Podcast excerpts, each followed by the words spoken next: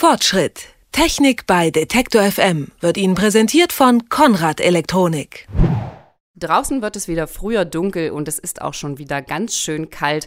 Eine Zeit, in der man sich, wenn man nach Hause kommt, gerne in eine dicke Decke kuschelt und eine Kerze anzündet.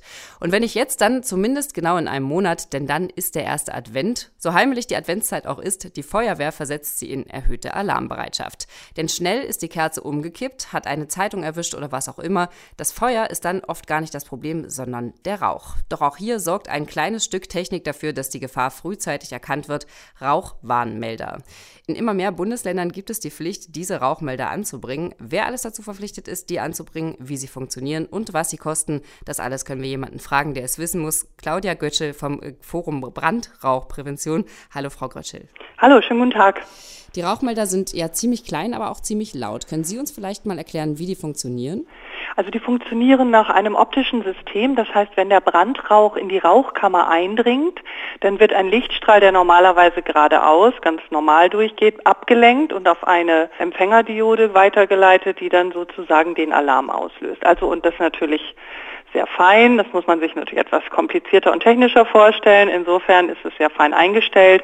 Wenn man also eine normale Zigarette raucht, das macht nichts aber eben bei entsprechendem Brandrauch, bei einer entsprechenden Konzentration gibt halt äh, der Melder dann den Alarm.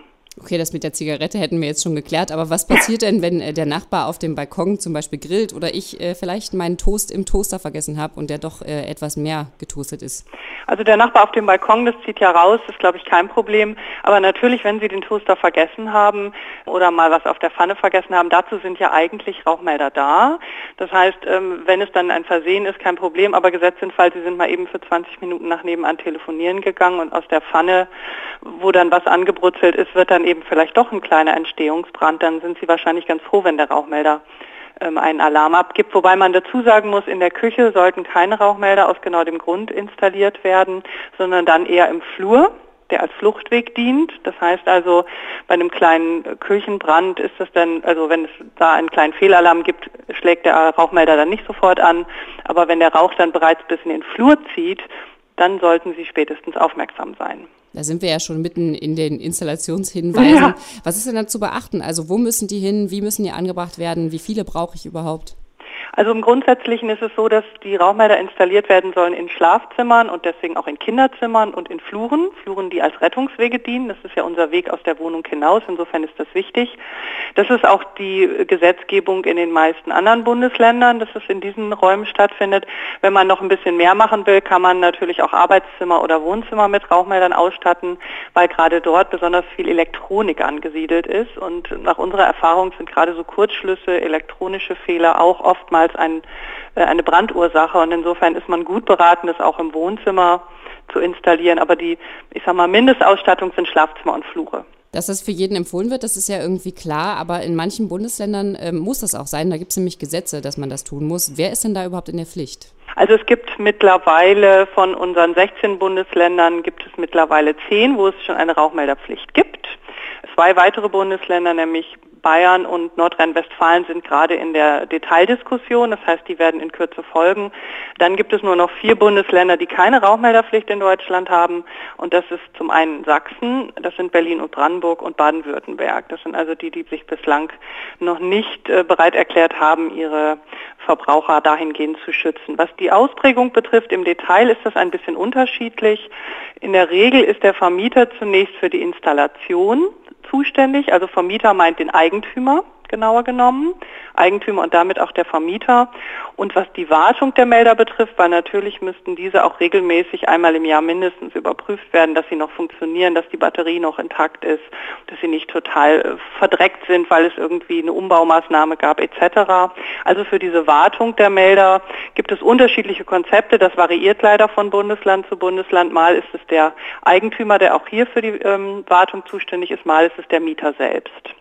Was heißt Wartung ganz genau? Kann ich das alleine machen? Brauche ich da einen Experten? Das können Sie im Grunde genommen alleine machen. Allerdings ist es so, wenn der Eigentümer in der Pflicht ist, ist er natürlich auch in der Haftung. Und entweder muss er das dann vertraglich an seinen Mieter weitergeben oder er ist ganz gut beraten, dann einen Dienstleister zu engagieren, weil wenn er in der Haftung ist, dann braucht er auch ein Protokoll. Wenn es jetzt Mieterpflicht ist, können Sie das als Mieter, dann sind Sie ja für sich selbst verantwortlich, natürlich auch selbst umsetzen. Was kommen da für den Mieter für Kosten auf ihn zu? Für den Mieter, wenn er das selbst macht, dann äh, gibt es für die Wartung halt keine Kosten. Und die Rauchmelderinstallation am Anfang, ähm, da gibt es auch unterschiedliche Auslegungen derzeit, ähm, inwiefern das umgelegt werden kann auf die Miete. Nach neuester Gesetzgebung kann man das umlegen, aber ein guter Rauchmelder kostet in dem Fall wahrscheinlich den Eigentümer zwischen 15 und 30 Euro plus äh, ein bisschen Installation. Also ich sag mal, das kann man einmalig, glaube ich, sicherlich verkraften. Abschließende Frage, was ist denn, wenn die Dinger mal einen Fehlalarm haben? Also wenn zum Beispiel der Nachbar denkt, es gibt einen Fehlalarm, weil die Batterie alle ist und deswegen jetzt die Feuerwehr ruft, muss ich dann den Einsatz bezahlen? Also bislang ist es so, dass die Feuerwehren sich einig sind, äh, man will ja, dass die Mitbewohner aufmerksam sind und auch schauen, ob wo es brennt und sich nicht sozusagen äh, einschränken, weil sie denken, dann müsste irgendjemand den Einsatz bezahlen. Und in der Regel ist es tatsächlich so, dass der Einsatz nicht bezahlt werden muss, weil es könnte ja tatsächlich, auch wenn sie im Urlaub sind, eben kein Fehlalarm, sondern ein echter Alarm sein. Und die Feuerwehr rückt lieber in dem Fall einmal zu viel aus als einmal zu wenig, weil es soll ja, Rauchmelder sind ja nicht Sachschutz, sondern Lebensrettung. Und insofern ist das für einen von außerhalb oder Sie gehen auf der Straße und sehen oder brennt, ähm, ist es natürlich wichtig, dass man dann einfach die Feuerwehr rufen kann und diese dann auch hilft sagt Claudia Grötschel vom Forum Brandrauchprävention. Das ist eine Initiative, die über Rauchwarnmelder informieren will. Unterstützt wird das Ganze unter anderem vom Deutschen Feuerwehrverband. Und weil wir bald alle wieder Adventsgrenze anzünden, haben wir über die Rauchmelder gesprochen. Frau Grötschel, haben Sie vielen Dank, dass Sie sich Zeit genommen haben für das Gespräch. Danke Ihnen. Fortschritt. Technik bei Detektor FM wird Ihnen präsentiert von Konrad Elektronik.